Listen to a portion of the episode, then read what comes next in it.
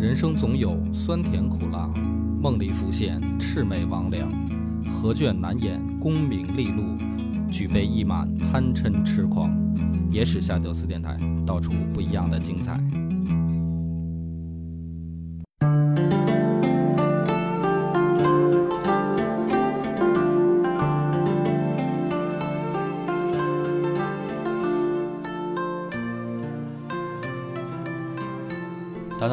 收听野史下酒，我是主播恶把波。新佛，今天咱们杠上开花，杠一个 也是千古争议人物吧？嗯啊，其实从时间算也是不到千千年啊。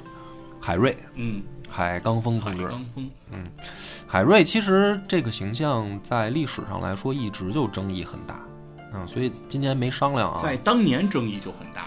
对，在他活着的时候争议就很大，所以今天本来定的题目是咱们争杠他是好坏是吧？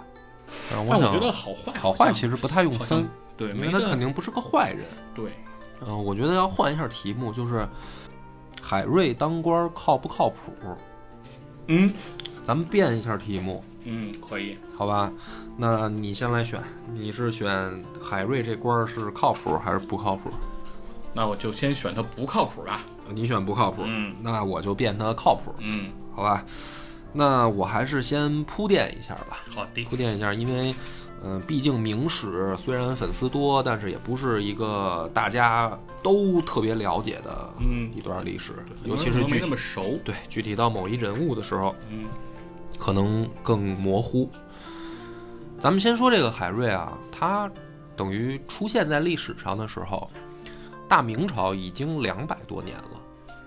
那么两百多年的一个王朝呢，实际上是一个呃下坡路的时间段。嗯，如果你要结合明朝一共就两百七十六年后半宿的事儿，对，因为在这个中国历史上，能跨过三百年王朝这个门槛儿的，算来算去，掰着手指头也就是一个宋。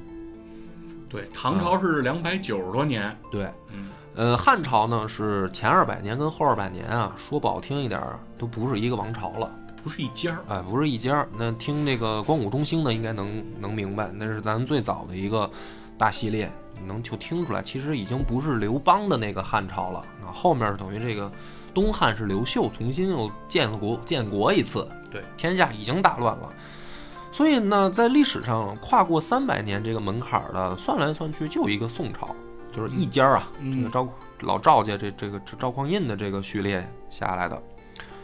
所以到明朝但两他也是分了南北嘛。啊，对，那它也都分分成这个北宋、南宋嘛，嗯啊，所以说到这个海瑞，明朝两百多年了，其实对于一个封建王朝来说，已经在走下坡路了。那么这是它一个大时代背景，就是咱们粗着说啊，拿时间说一下这个事儿。那么一个王朝走到下坡路的时候呢，必然会发生一些尖锐的社会问题，比如说贫富差距过大，嗯土地兼并严重，官僚集团不作为，甚至出现贪污腐败，导致这个民不聊生这些情况。再加上呢，呃，边关预警，嗯就是可能会有外族入侵的苗头，因为有的王朝是亡在外族入侵上嘛。这基本上两百年之后，这种事儿陆陆续续就都都出来了。内忧外患。哎，在这个时代背景下呢，出了海瑞这样一个呃奇怪的人。哼，官场怪物，因为我的这个历史启蒙也是《万历十五年》这本书，黄仁宇。对吧？所以这个咱们聊海瑞呢，因为有评书，呃，有戏剧，啊，甚至有的那个电视剧里面各种描写过。但是你要从那个上面看呢，就是它第一个又是带有故事性啊，这种怎么说脸谱化形象，嗯啊？就是跟这个包青天似的海青天啊。啊，海青天嘛，对吧？嗯所以咱要是聊的话呢，还是更偏历史一点儿。那么看历史要看海瑞最直接的，好像目前为止，我觉得还是万历十五年啊写的比较透彻，就是既有事件，也有史学家的这个观点，所以讲到他的时候，我们就铺垫到这么一个情况啊，就是这个王朝已经开始走下坡路了，出现了一个奇怪的人。那么这个人怎么奇怪呢？首先，他不按照人情办事儿。那么这个听起来呢，就是说大家会觉得说，那有什么可奇怪的，是吧？生活当中也能碰到这样的人，不近人情，就事论事，或者说，呃，比较正直。那这个轴，啊，比较轴。那这个怎么叫奇怪呢？就是第一个历史背景，刚才咱们讲的，两百年以后的大明王朝跟朱元璋那会儿的整体的文官的氛围已经不一样了。大部分的人，甚至是百分之九十九的人，是要服从官场规矩的。你不按照官场规矩办事儿，哎，你不是说你就死，啊，不是说你就给你人为的人道毁灭了，不是，是你压根儿没有机会啊，露在历史上。上不了牌桌。对，就是说白了，正直的人当然有了，但是你能不能当官儿？你当官，你你从小官开始，你不按照这个规矩来啊，历史不会记载那些芝麻蒜皮的小官，对吧？你但凡想在历史上留下名字，你得确实是够一定品级，或者干了一些惊天动地的大事儿。像这种人呢，他可能就算在官僚队伍里有啊，他也没有出名到能让人记载下来。所以这个海瑞的出现呢，而且又被历史记载下来，这是一件非常非常罕见的事儿，很少很少。海瑞当到了什么样的级别的官儿呢？正二品，就是在他死前，他的官儿当到最大的时候是二品官儿，就不是像大家想象的说海瑞是不是一直是个知县啊？嗯，不是，他是当过高官的，而他出现之晚，他四十五岁吧，才从一个教育的身份去上任县太爷，对，四十五岁当的知县，当的是淳安的知淳安县的。知县。对，之前他算是，他其实出道确实是属于比较晚了。嗯，他是三十七岁那年才中举。对，而且这个基本上就属于啊，这个按照明朝来说，所谓的官途就没什么希望了。对，因为您是举人出身，您还不是进士出身，就是学历啊，不对。是很过硬。很难想象说这样出身的人能够当到高官了对，啊，不所以他太容易。是四十一岁的时候，相当于是当了这个福建下面一个县的个教育。教育处，算什么？教委主任吧？啊，就差不多啊。跟或者把他理解为校长，嗯，就是这么个，也就是这么个级别。对，那么他的奇怪，这个咱们就点出来一点了啊，性格轴，然后这个官途渺茫，但是却在他死之前当到了高官。还有一个就是，真的是生活作风，嗯、到了难以想象的坚持清廉上，对吧？呃，临死的时候，据说是你是二品大员啊，好歹差点没下得了葬，因为没钱，家里拢共凑出来好像就是十几两嗯，银子，对，这在明朝来说，也是一个不可想象的事儿了。你就别说一个二品大员了，你就是一县太爷，说临死凑凑十多两银子，这都不不可想象对，所以他活着的时候就托孤了嘛，啊托的是自己的身后事。啊！对，所以这个种种的呃，咱们就说粗略的这个背景铺垫到这儿，我觉得也就说清楚了。这个人绝对是一个怪人，好坏呢？我觉得历史其实没有说海瑞是坏人。啊，大家都是海青天这么嗯去叫嘛，就是觉得肯定是个好人。嗯，但是他争议的点在哪儿呢？就是我刚才说，他做官到底合不合适？嗯，很多他适不适合？当官？嗯，他不太，他不是个能臣。哎，嗯，或者说当官儿也好，当皇帝也好，不是说你个人私德好就一定能干成事儿，对吧？有的这个历史我们看到的啊，比如说曹操吧，嗯，你要拿曹操的好坏评价的话呢，好像大家说比较刻板啊，太简单了。但是咱就换句话说，好人他总不能杀人吧？嗯，好人总不能贪财好色吧？对，就算在三国时期，啊说杀人咱都避免不了，嗯是吧？嗯但是无缘无故的杀人，是吧？对，无缘无故杀人，还有好色，嗯，这些，那曹操专门睡人媳妇儿啊，那你说曹操是个好人吗？可是曹操可是统一北方，那就是说你看他的角度嘛。对吧？你说如果从历史的角度来看，有的人他私德有问题，但是他并不一定不适合做事儿。嗯，我皇帝就更是这样了，好多人骂这个秦始皇，嗯对吧？好多人骂这个杨广，但是呢，你看这个万里长城和大运河，这不是现在都是咱中国的古代留下的骄傲的这个 人类工程吗？是吧？就是说角度不一样，所以呢，咱们聊海瑞呢，就是聊说海瑞他当官儿靠不靠谱，辩辩这个事儿。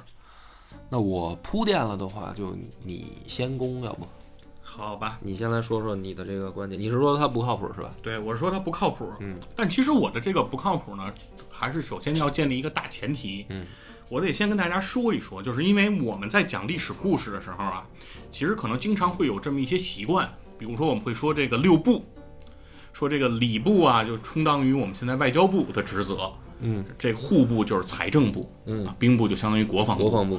那这样呢，我们会说这个六部尚书呢，就是说各部部长。对，那很容易呢，就会说觉得把古代的这个官僚，嗯，和我们现代的这些高级公务员，嗯，做一个对等，对，然后呢，会把这个古代的官吏呢，会和我们的这个公务员体系做这种比较，但实际上是这样是其实不太对的，因为毕竟在这个封建王朝啊，它这个还是一个剥削社会，它这个这个官员和这个皇帝，它其实更多的时候是一种君臣共治的这种情况，嗯，是共同形成的这种大地主这种剥削的阶级，来对我们的这个农民啊劳苦大众进行这个剥削。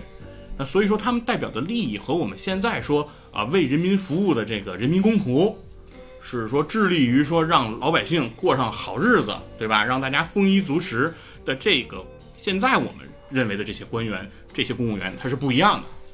我觉得这个首先我们要先先先理清楚这个事儿，然后在整个这个呃我们封建王朝这个统治时期呢，其实呃不管是官员也好，还是皇帝也好，其实他们的首要任务是维持自己的统治，是实现自己这样一个剥削的体系，来长久的、来稳定的、来鱼肉我们的这个劳苦大众啊和我们这些底层的这个人民群众，是这样一个关系，所以才会说叫风兰如炬，波涛如怒，山河表里潼关路，望西都，一踌躇，伤心秦汉经行处，宫阙万间都做了土，兴百姓苦，亡百姓苦。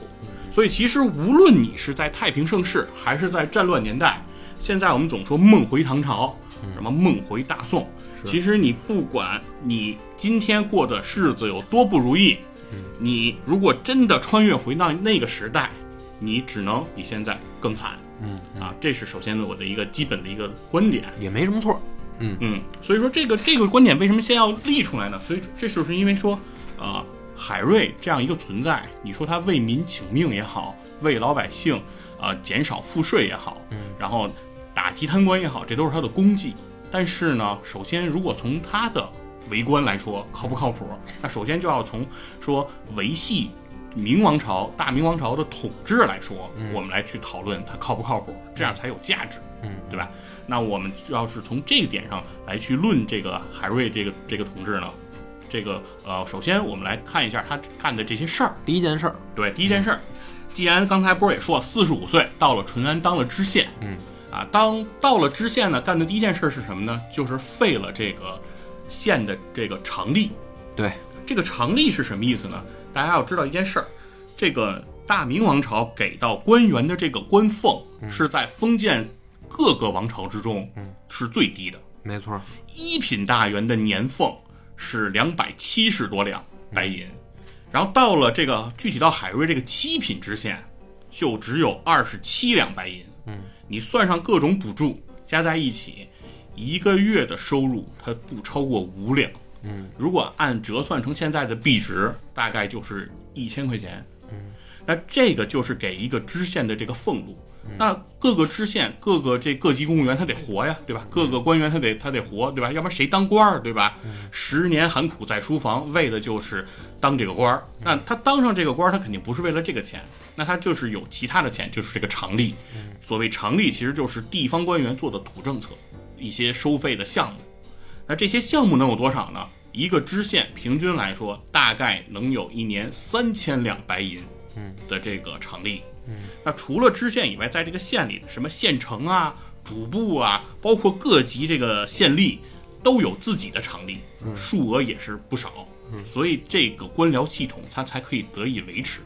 但是我们海瑞上台，上来就要废掉这个常例，所有人都惊了，说这个是多少年已经形成的这样一个惯例，对吧？各处都在这么干。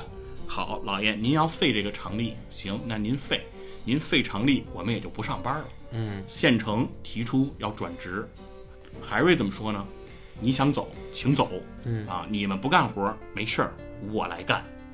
海瑞就拿着这一月不到五两的这个收入，把一个班子的活儿全揽到自己身上了，而且为了能够让家里能吃吃上饭，还在这个县衙里开辟了一块两分的田地，对，大概一百三十三平米啊，在水里头种点瓜呀，种点果呀，种点东西，自己吃，呃自己种自己吃。对，自种自吃。然后自己穿的这个官服呢，是连续穿了六年，补了又补啊，从外边一看你都看不出来这是一件县太爷的官服。嗯嗯，对，它就是这么一个情况。那我想说的是什么呢？就是这个常例是为什么凯瑞一定要废？因为他说这是朱元璋开国的时候定下的祖制，官俸就是这么多，没有这个常例这一项。那既然当时没有，现在有，就是不对，不对的事情，我们就要坚决的反对，坚决取缔。这就是海瑞做这个事儿的初衷。但是从朱元璋定这个规则到现在，这个大明王朝已经过去两百多年了，对吧？嗯那比如说今天，鄂瓦波，我要是按一九八零年的工资水平给你开工资，你干不干？你肯定也不干，对吧？没有人能接受这样一个情况了。就别八零年，他这是一九四九年的工资标准，对，不是别对啊，我就说，这咱们就给你放宽，放宽点儿。放宽点儿啊！我给你放宽到八零年，对吧？我不给你往前倒二百年，倒二百年那都变成一九零零年以前的事儿了，嗯嗯，对吧？但是说咱就按一九八零年，你都不不能，你都你都干不了，你说这活儿没法干了，没人干了，对吧？所以说这个东西时代在发展，对吧？你从战乱之中刚刚平定，民生凋敝，到承平日久啊啊百业复苏，那这个时间已经变了，对吧？时代不一样了，大家的这个需求也不一样了。嗯，那大家进入这个官僚体系，进入这个系统，为的是什么？对吧？为的肯定是要过好日子。嗯，那既然如此，有已经开辟了这样的一条生财之路也好，或者说是官场交互资源的一个方式也好，你把它给废除了，你给它直接给它掐断了，那你这样做是不是一种不合适，一种不合时宜？这是我说的第一个点。嗯，你觉得这个是不现实的，对吧？其实从这个淳安县的事件来说呢，嗯、咱们这么来讨论啊。其实他第一件事儿不是废常例，他第一件事儿是淳安县招待所事件，对吧？就是真正啊、打出海瑞名气的，嗯，是因为淳安这个地儿呢是三省要道，嗯，很多人都从这儿过。啊、很多这个不管是官员上任啊，还是说这个官员去下地方办事儿，他毕竟要路过淳安县，所以淳安县的这个老百姓呢，按理来说日子应该不错，因为交通要道嘛，嗯。就这个挣钱机会也多。嗯。可是海瑞到那儿发现淳安县的老百姓过得好像不怎么样，不怎么样呢，于是他就调查，调查说是什么原因？啊？最大的原因是因为淳安县招待所事件嘛，就是说，呃，实际上呢，这个各级官员路过淳安的这个招待费用都是县衙出，那么县衙呢就要是相当于巧立名目啊，他就要向老百姓去要这个钱。摊派，摊派下去。那么到什么程度呢？就是这个招待所里面，一天几十两银子，那都还得遭到各级官员抱怨，就是说这个伙食一般啊，不满意啊，招待费用不怎么样啊。那就是说这笔钱不小。海瑞到那儿呢，第一第一个是把这个事儿给顶了。他顶的方式呢，也是有两件事儿。第一个事儿是逮了胡宗宪的儿子，这是最著名的一个事件。但是呢，真假参半吧，就是说在历史上这事儿站得住脚站不住脚呢，嗯，不太一定。啊哦，是这属于是故事性更强。呃，我稍微讲一下，就简短讲啊，就是胡宗宪的公子，当时应该是叫直浙总督，啊、胡宗宪是说白了抗倭的这个等于封疆大吏啊，他的公子路过淳安县的时候，海瑞是不但把人扣了，把钱呢给没收了，还把人是绑到胡宗宪那儿上了封这个上了封信啊，上了封条子，说这个人假冒你儿子啊，他应该说是这个胡宗宪这个儿子不满招待所的招待，对把招待所的这辱个骂员工啊员工吊吊起来打，对然后海瑞去了呢，就跟他一样，对。把他也吊起来对打。，然后呢，就是说说这肯定不是您儿子啊，嗯您是一个这个清官大老爷，你怎么可能养出这样的儿子不孝之子呢？说，嗯所以呢，我觉得我有必要把这个假冒你儿子的人给你抓来。但是实际上呢，他也知道啊，这怎么可能是假冒的嘛，嗯是吧？就是就是胡宗宪的儿子嘛，嗯然后搞得胡宗宪呢也没招儿啊，就是吃了个哑巴亏。但是这个事儿呢，故事性更强啊，真的假的不一定。第二个呢，说有鼻子有眼儿，在历史上能查到的，是他顶了燕茂卿。燕茂卿呢，当时是作为巡盐御史下到这个南方，那么沿途各级官员呢，那都得是上下打点啊。就是以巡盐本来也是一个肥差，而且说白了，严党就是燕茂卿去的就是为了搂钱，嗯就是大家都明白。所以呢，做了一个官样文章，说我去了以后，各级官员不用大大肆招待啊，就是说喊个口号，那实际上一切从简对，没人没人当回真。结果呢，海瑞呢就是给严茂卿上了一封信，说就是意思啊，说我听说大人来呢，已经发了这个口口号了啊，就是要节俭。结果我听说各级官员呢没少给钱，我就不说古文了嘛，就是说咱们现在简单来说，嗯，然后海瑞呢就是针对这件事儿呢发表了一下自己的观点，说你这个属于啊不太好啊，搞的是燕茂卿就没敢没敢过他那儿，人家就是说知道你这个名声在外惹不起，那我干脆就别去淳安。所以说第一件事其实应该是论在这件事上，就是说他费常力，而还是也也有啊，嗯。但是说真正在历史上名声比较大的是淳安县招待所事件。但是你会发现呢，其实这两件事啊是一回事儿，就是其实它不矛盾，因为它是什么呢？它都是在挑战这个所谓的体制形成的潜规则。嗯不管是招待所也好，还是说这个县衙里面的这些二衙、三衙这班头这些，这个海瑞啊是特别反感这个招待所，对，他形容这个知县这个工作，就说呀，伺候这些过往的官员嗯如妓嗯啊，就说我天天就像妓女一样。对。那么他反对的这个所谓的潜规则，刚才也说了，是按照洪武年间朱老八定的这个所谓的怎么说呢，叫基层的秩序和的这个官员该有的待遇。那么这件事儿，你刚才解释，他说，呃，按照物价水平的增长来解释，听起来好像有道理。实际上呢，在明朝，我认为不是这样的，不是说明初的时候一两白银值多少，然后到明末的时候这个白银不当钱了。嗯，说白了，不是这样的话，再说的更甚一点，白银有某种意义上来讲更值钱了。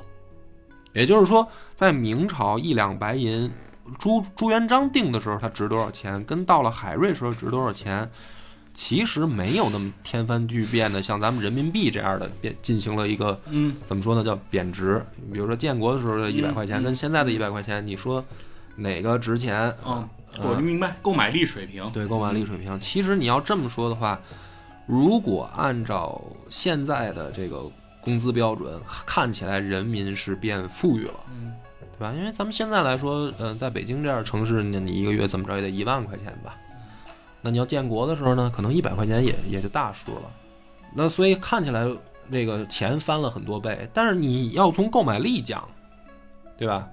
那么这个是一个我觉得，呃，说明朝不是这样，嗯，所以第一点，其实不要拿你刚才那个论点来说海瑞这个就一定行不通。呃，我其实说的不是这个贬值的问题，嗯不是说购买力的问题，嗯，实际上我想说的是什么呢？是说，因为你的官僚体系，你的科举，嗯。你在明朝想中个举嗯。都是很难的，嗯。对吧？像海瑞，海瑞不是不用功，嗯。海瑞不是不聪明，嗯。对吧？但是到了三十七才中举，嗯。像咱们在那个超级游里讲那个胡宗宪的幕僚徐渭也一样，嗯。都是大能人啊，对吧？郑板桥甘愿做青藤门下的走狗啊，嗯。那都是能人啊，包括唐伯虎，对吧？这些都是能人，但是他们去科举都拿不到这个功名，嗯，所以说能够拿到科举功名的，能够当进士的，能够被招进庶吉士的，嗯，对吧？能够入阁的，那都是精英中的精英，对吧？那这些人，你以朱元璋定的这个官俸，嗯，来对这些精英进行这个报酬的话，嗯，肯定是偏低的，嗯，对吧？你的给出来的这个薪酬不足以雇佣为你的朝廷雇佣到这些精英，那么这是第二点，就是说这些精英到底有多大的工作量？像他一个举人出身的这个呃海瑞这样的人呢，在明朝的时候的这种教育方式下，为什么少？少的原因是因为认字儿的人少。但是如果是按照他的这个学学习能力来说，只要认字儿的人努努力，往上中举当然也很难啊，但是其比例不像你说的那么恐怖。就是说，像唐伯虎、像郑板桥这样的人，他们都没戏。不是，是他们他们的那个骨子里，是因为他们太聪明，他们不走这条路。就是说白了，你愿不愿意循规蹈矩的去背书、认死理儿这么学习，还是说你是一个发散性思维的人啊？再加上运气不一样，是吧？唐伯虎是点儿背，不是说唐伯虎就没这个能力，对吧？这个这个是区别来看待的。那么，如果咱们就说这个能力不是一个偏科的问题的话，那么当了这个举人去做了一个，比如说补补个缺，终于补到县太爷的话，那这个县太爷也好，或者说他们这二衙、三衙的工作量到底有多大呢？在明朝的时候，为什么朱元璋会定了一个这么低的工资啊？实际上，基层的这个行政不是完全靠官府运行的，它某种意义上有一半的职能是在乡土社会里面自行运转的。比如说，你这个县，这个县太爷他每天的工作量当然也不小啊，但是他管的是什么呢？是这个县的这个呃，比如说政府运行国家机器的基础工作。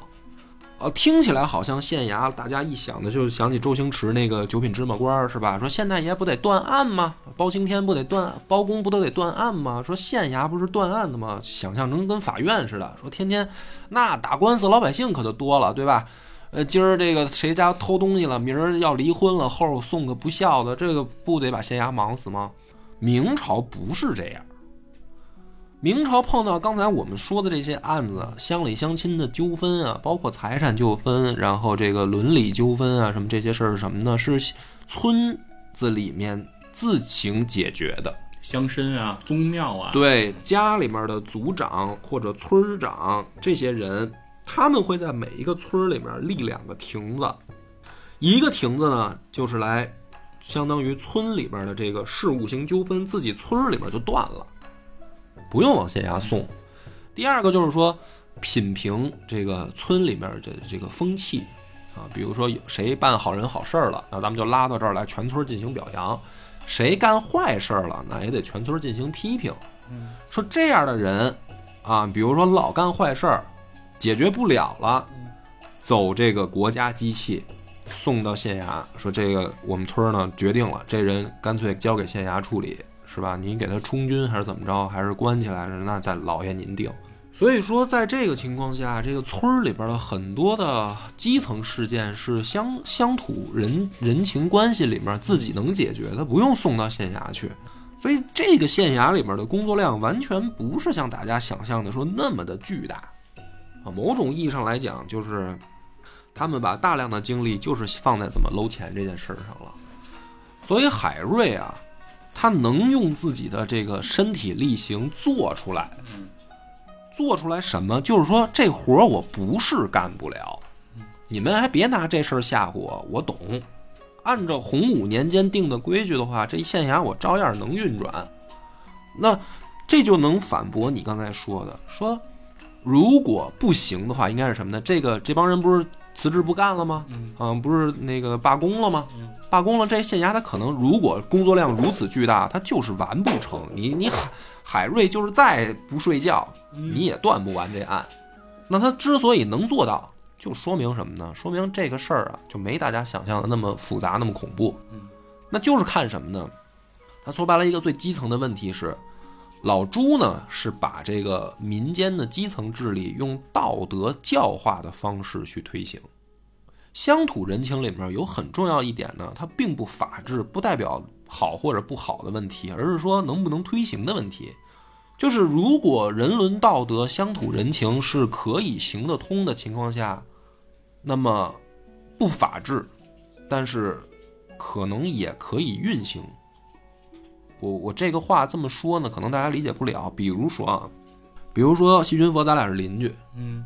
呃，我呢今年这个点儿背，我要借钱，我借钱，我跟你借，比如说我跟你今年借了三万块钱，我到了年底我没还，那么按照这个法制来讲，你去告我，告我，咱俩上法院，这事儿首先有欠条，啊有字据，那么法院那就很好判，对吧？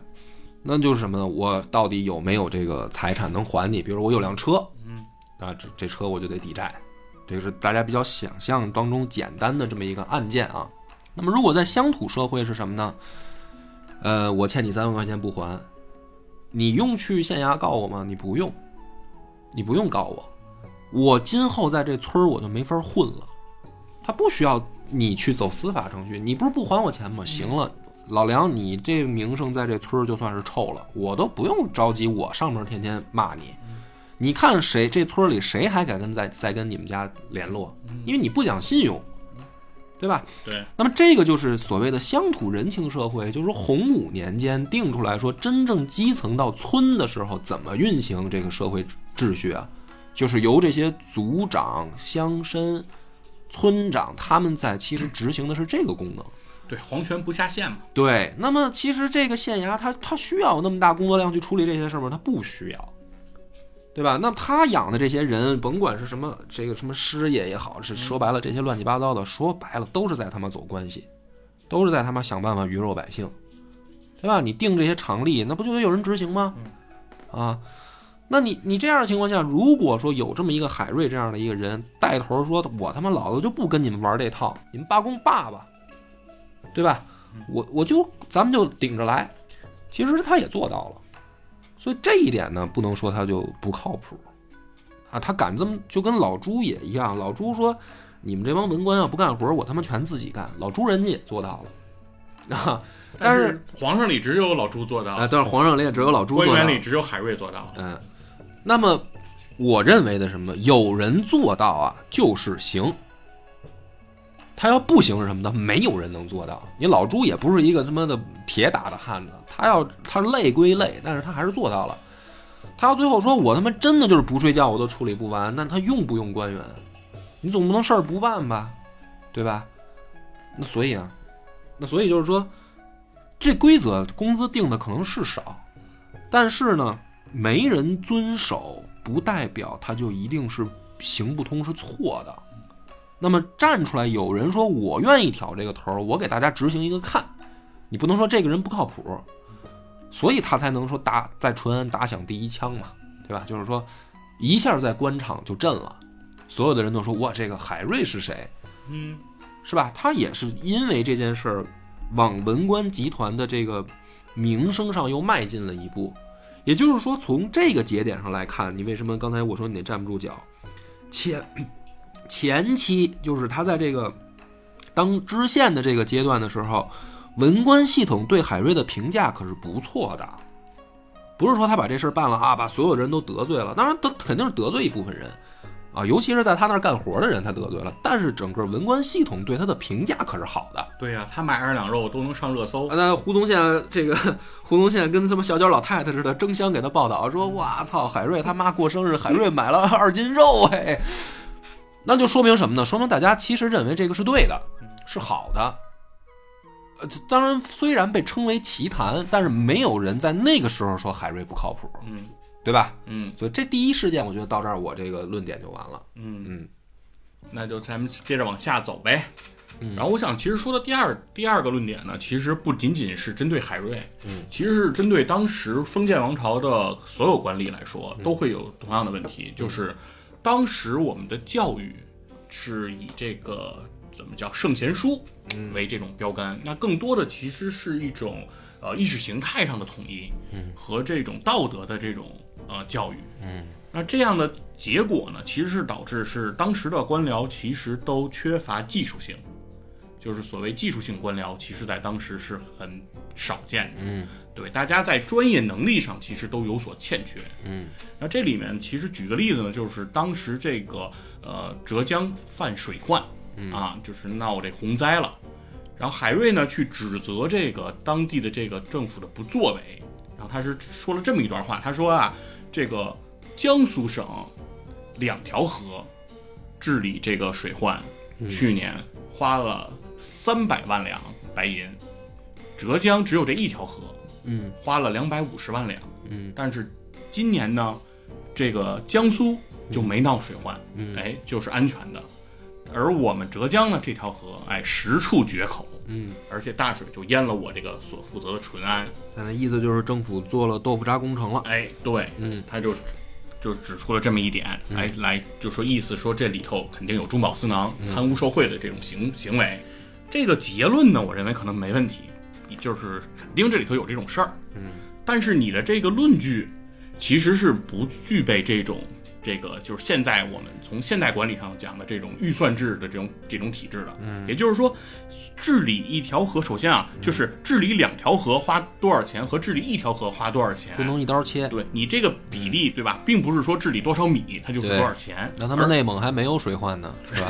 嗯对，而且呢，就是说，今年江苏它没闹水患，和这个浙江闹水患，它在气候上，对吧？它在地形上，嗯，它也是有一个很复杂的工关那个工程，嗯，它并不能以此来证明说浙江的这个水利工程就比就渣这个对江苏就差，嗯，也不能证明今年这个江苏没闹水患，说明江苏这个钱就花的对，就到位，嗯或者说他就没贪污。对，这里头这个事情呢，你用这样的论据来去证明，其实是没有说服力的。嗯。嗯，这是我认为就是当时海瑞在他这个技专业技术上，对是有所欠缺的。你的意思就是说，其实就是不懂业务，然后呢、嗯还瞎指挥，还就是瞎瞎提意见，嗯，是吧？对，那这个我咱们就公平点儿，我没想到你打到这儿嘛，所以我反驳不了，先搁在这儿吧，算行算你这个论点站得住，他没有什么这个等于说技技术的这个支撑，他就瞎瞎提意见。嗯那么我我本来以为第二枪，因为他当完知县，到后来就是给皇帝写那个，治安书，对他不是骂皇帝吗？嗯我以为你会打这一枪，没想到你不说，你后面打算说吗？我们不打算说治安书，我觉得治安书对 那、啊，那我就说一下治安书啊。嗯要说治安书呢，我觉得治安书首先这篇文章很多人不一定看过它的全文，对啊，我看过它的这个就是翻译的这个这个稿稿件啊。嗯，首先从治安书上角度上，很多人都说他是在骂皇上、骂嘉靖。嗯，其实如果你看过他的全文，你就知道他的前半部分真的是在拍马屁。嗯海瑞并不是一个没有政治智慧的人。其实，如果从传说这故事中处理胡宗宪儿子这个事件中，嗯。我们能够感觉出来，海瑞不是那种一个劲儿死刚的人，所以他前面其实是在给皇上做了一些歌功颂德。嗯。对，就先骂死骂死皇上，嗯。对，然后后面才开始啊，把皇上数落了一顿。嗯，但同时呢，他在数落完之后呢，并没有完，很多人都对。觉得说骂完嘉靖这事儿就完了。嗯嗯，他是其实提出了自己的这个政治主张的，对，对他有很多的意见，其实是有这个可执行性的。嗯嗯比如说呢，他就提出来说，这是这个要把这个征税的这个方式做一个改变，因为其实从嘉靖年间就已经开始执行一条鞭法了。嗯，这个并不是张居正的首创，在嘉靖年间就开始做了。什么叫一条鞭法呢？就是说把这些呃你交的实物租租金，呃实物的这些税负，包括你的徭役，包括你等等这一系列都折算成白银，对，给给上边交钱。那么我们现在不要这些米呀、面呀、对呃帛呀，这这个这个这个对，也不让你干活了。现在你就交这些，把这些都折算成钱交过来。嗯然后呢，如果说我们需要征调这个民力干什么事情，官府在花钱雇人，嗯，这是这么一个思路。嗯，这个思路呢，它有一个什么好处呢？是因为在嘉靖以前明朝这个征收这些实物这个税赋的时候，中饱私囊这个形象情情况特别严重。嗯，因为你一说这个蒸米、蒸面，这个你说蒸这个粮食，那浇上来的这个东西可就良莠不齐了。嗯，掺多少沙子的都有可能。嗯，看上去挺多的，那里头可能没多少真正的粮食。嗯，那所以说呢，他是用这样的一个方法呢，其实是来巩固这样一个税收的一个管理。嗯，但是呢，海瑞认为呢，征钱这个事儿只在南直隶行得通，也就是说，在这个江南地区比较富庶。嗯，但是在其他地方，其实还是不太靠谱的。缺钱我们？还是得需要去征食物，嗯而且呢，当时军军费是比较紧缺的。对，然后这样呢，我们从当地征收完了这个食物的租税，嗯，把这些食物直接发往边关，嗯哎，来解决我们的这个军饷问题，这是海瑞的一个主张。嗯，对，为什么我只会聊聊这一段呢？是因为这一段我认为是相对来说有一点争议啊，嗯，就是因为一条鞭法其实是被逼无奈之下的一种举措，嗯，就是因为官僚系统的运作成本太高了，嗯，对，所以才实现了这样一个方式。嗯，当你把这个东西再转回去，实行实物性这个租税的时候，嗯，我认为这里面又会出现，那这个东西怎么去把控？嗯，这个里面的贪污腐败怎么又去解决，对吧？因为你交银钱，起码你还得是足银足两。是嗯，就是你说的又太深入了，嗯，这个我没想聊到这个一条班法，因为你又得讲那个经济嘛，之前我们也专门讲过一期嘛，所以不不用聊这么深入。我想说的就是骂皇帝这件事儿啊，骂皇帝这件事儿，你的看法是靠谱还是不靠谱？骂的没问题啊，没问题吗？要是骂的骂的再狠了，不就把他砍了吗？对不是把他说成比干了吗？差点把他砍了嘛嗯，对吧？所以那这件事儿我就不不不继继续去解构他了。嗯嗯，那么再往下一个呢，就是说他在这件事儿之后，这不是嘉靖就下去了嘛？嗯嗯，然后不是就是等于张居正也就起来了，嗯再给海瑞定官职，因为刚从牢里放出来嘛，嗯，啊，谁把他放出来的呀？其实也是嘉靖就放过他了嘛，嗯，对吧？保他的人是谁？徐阶保了海瑞，嗯，然后反正张居正是没管他，对给张居正写信，张居正不理他，海瑞出来就报答了徐阶，是马上上书呃，但是你说了高拱。不是，但是你说这个保他的人是徐阶呢？我的观点不太一样，就是说当时整个文官系统啊，对海瑞的评价还是很高。嗯，那么这个事儿反映在哪儿呢？就是说当时这个文渊阁跟吏部啊，给他定说这海瑞放出来，咱得给他官儿做呀，嗯还是怎么办？还是说给给他开了？这件事儿上，嗯其实体现出来一点是什么呢？因为最后还是让他去做了南直隶巡抚。嗯那么这件事儿上反映出来，就是说，文官系统对海瑞还是觉得不错的、靠谱的。嗯要不然的话，他可以有两个：第一个就是说，您就回家，对吧？我不给你，不给你官儿做；第二个就是我给你一个实务性官员。当然，这里面也有海瑞自己争取啊，在这儿骂阵。嗯那么从结果来看，目前为止，整个文官系统对海瑞的评价还是可以的，嗯，就南直隶巡抚去做了。南直隶巡抚应该是在隆庆朝。这是隆庆朝啊，就是嘉靖已经已经退休了嘛，就相当于隆庆朝他才当的这个南直隶巡抚。那么后面这一个才是可变的点，就是在南直隶巡抚任上，嗯最后把整个文官集团都得罪了，这件事儿上到底是靠谱还是不靠谱，才是可变的空间嘛。嗯因为在这之前，我认为是什么呢？就是说说白了，还是可以的。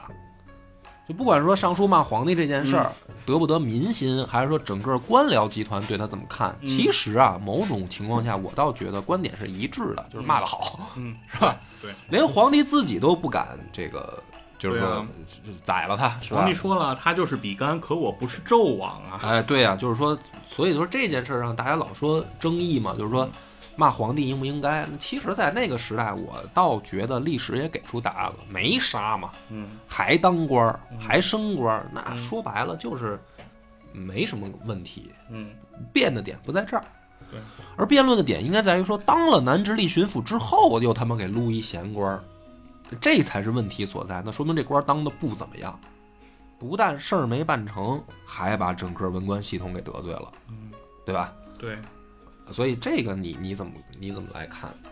主要就是去南直隶退田去了吗？啊，对对吧？退田事件所以为什么我刚才要说徐阶？啊，就这就是海瑞做事儿做的一个很有意思的事儿。对，徐阶是一直挺他的，嗯，徐阶挺海瑞，把他保出来，嗯然后他也报答了徐阶是什么呢？他上书弹劾了高拱，嗯，他上书弹劾高拱就说这个这个这现在这个内阁，徐阁老，哎，这特能力非常强，嗯哎，做事儿做得好，但是这个副手高拱不怎么样嗯啊，那个叫尸位就餐的不行，嗯啊，他应该走，而且由海瑞接起的这一次弹劾，让徐阶这个方面阵营的言官，哎，群起而攻之，直接导致高拱的致仕，嗯成功了。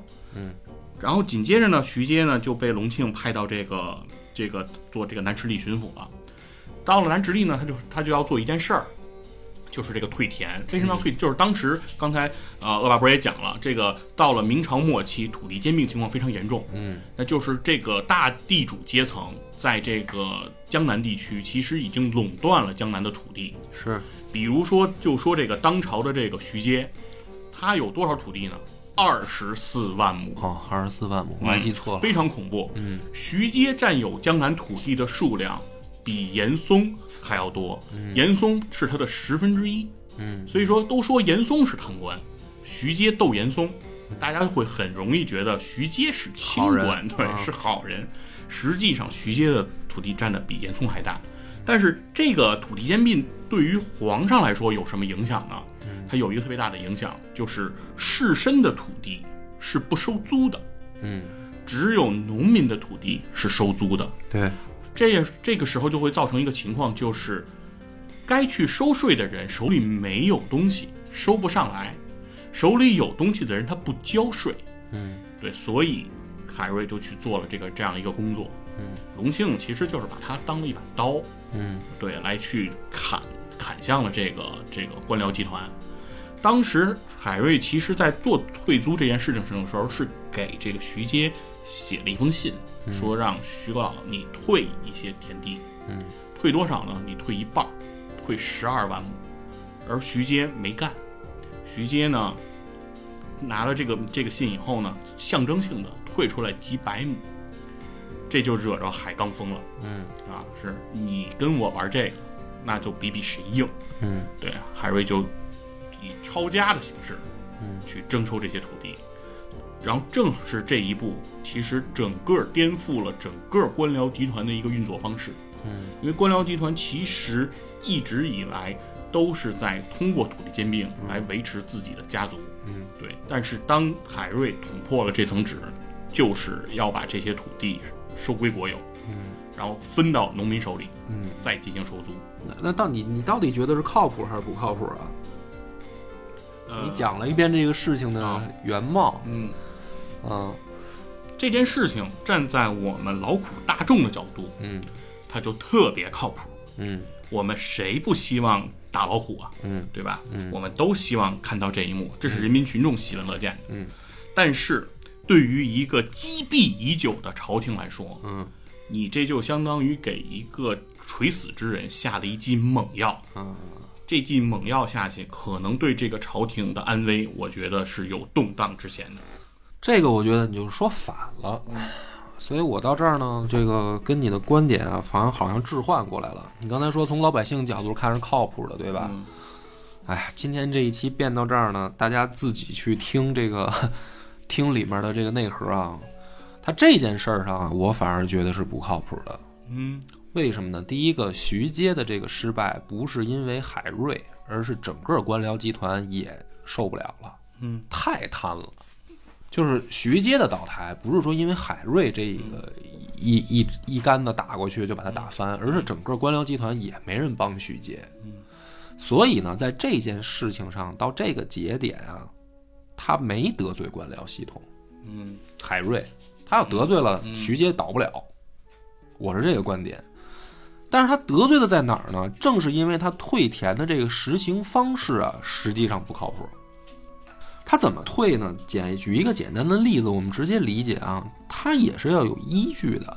比如说，我的田卖给你了，你借了我高利，就是比如我向你借高利贷，嗯我还不起了，我只能把田给你抵债，对，然后这就是土地兼并的方式，嘛。但是能借得出高利贷的呢，一般都是士绅、官僚这些大地主，他才能有钱放贷嘛。所以到最后土地兼并越来越严重，贫农最后都都没田没地了嘛。那么海瑞的退田呢，它有一个关键节点，就是说你也要拿出证据来，就是比如说，呃，你是这个地主，我是这个农民，我跟你借钱了，有没有高利贷的字据？如果有，拿出来证明是高利贷，海瑞的做法是，那这田要退回去，对吧？对。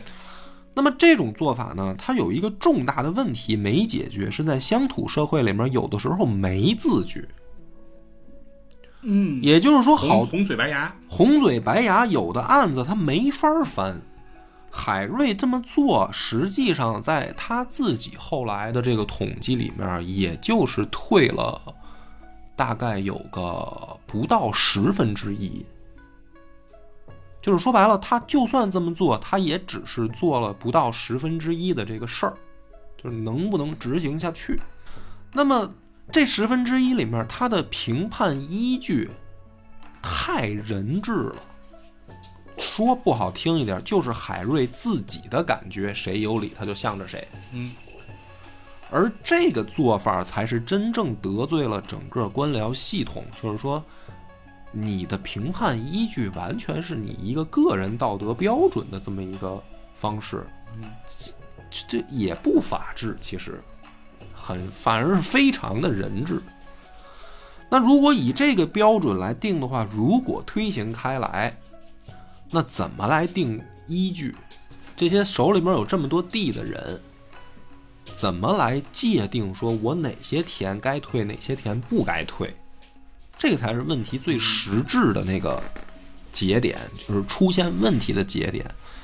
那么海瑞在这件事上做的就很不理智，所以咱俩的观点好像反过来了。嗯，我倒觉得这件事儿呢，海瑞做的不那么靠谱，但是呢，他有靠谱的那一面。嗯啊，就是你看，我还得翻回来说，他靠谱那一面在哪儿呢？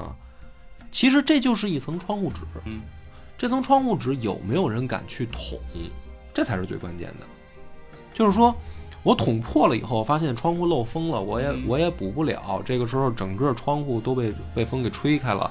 这个事儿是结果嘛？那从从一个做事儿的角度讲，那这本来屋里还不漏风啊，嗯您这一一指头下去，这千疮百孔了。嗯这是不靠谱的一面。嗯但是这个问题是什么呢？你不捅，它早晚要爆发。嗯也就是说，你过得了今年，过不了明年。有没有一个人敢于站出来跟大家屋里的人说，这窗户已经不行了，我捅一下，你们看看？这个才是最关键的那一面。也就是说，海瑞他能够留在历史上，我觉得有几点啊。第一点是，正好赶上严党倒台，嗯对吧？那么你严党倒台了以后，呃，政治正确上来讲，谁当年跟严党作对，谁他妈就是好官好人。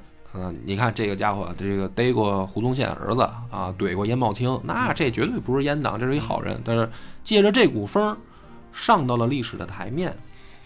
那么骂皇帝，这是第二件事儿，就是说啊，那这个你就是甭管大明朝了，你这个历朝历代骂皇帝的也不是没有啊，但是像他这个骂完了以后还还下场不错，不多，就是没被抹黑嘛。嗯对吧？第三个呢，其实就是这个退田事件，就是说他实际上海瑞啊，从他的这个连行节俭来说啊，他他不但是退田捅了大明的窗户纸，他是以他的一生捅了大明这张窗户纸。两百年以后，这个官僚体系这么运行不下去了，嗯有没有人敢站出来用我的一生去捅他？他做到了这一点，就是他靠谱的一面嘛。因为是个人，人本身都是趋利避害的。嗯像海瑞呢，他能做到这种程度的话，说白了，他就是不做这件事儿。从个人角度来讲，他的一辈子可能会过得很舒服，前两趟车赶上了就行了，就是怼严怼严党、怼皇帝，您这两关都闯过来了，你也能青史留名了，你也能生活的不错了。而他还在做这件事儿，而且如果你要从生活不错的角度来说呀，嗯海瑞入世前嗯的生活比他入世后嗯，要好得要好，因为。他在海南还有九十多亩地对，啊，虽然比较分散，海南的望族。对他也算是个地主。其实、嗯就是说白了，这样的人是值得佩服的，就是说他是靠谱的，因为有的人是什么临了临老临老了，这个晚节不保，嗯，对吧？但是像海瑞这种呢，我觉得在这个面上讲，他就是靠谱的。但是如果呃说当官来讲靠不靠谱呢？我觉得你说的那个就是留待大家节目后面就是思考的一个问题怎么说呢？海瑞这一生活了七十五岁，嗯在整个中国古代也是高寿。嗯他历经了四朝，啊、嘉靖、隆庆，呃，他是正德年生，正德德年生对，嗯嘉靖，然后隆庆，直到万历。嗯所以直到他到七十二岁的时候，还被万历复起嗯啊来任用他。就是说，其实呢，海瑞其实更多时候已经成为了当时朝廷的一个叫道德道德的标杆，一个吉祥物嗯被挂起来。所以说，他能够在这一生中，他斗过的所有的敌人，其实都没有想过一件事儿，就是海瑞能活得这么长。嗯所以有时候呢，就是想送首诗给他。嗯杜甫写的叫“细草微风岸，危墙独野舟。星垂平野阔，月涌大江流。名启文章著，观应老病休。飘飘何所似？天地一沙鸥。”。嗯行，感谢大家收听。老规矩啊，留言评论，说出你自己的观点。好，欢迎大家这个积极发言，拜拜。我们的微信公众号叫“柳南故事”，柳树的柳，南方的南。如果还没听够的朋友，欢迎您来订阅关注。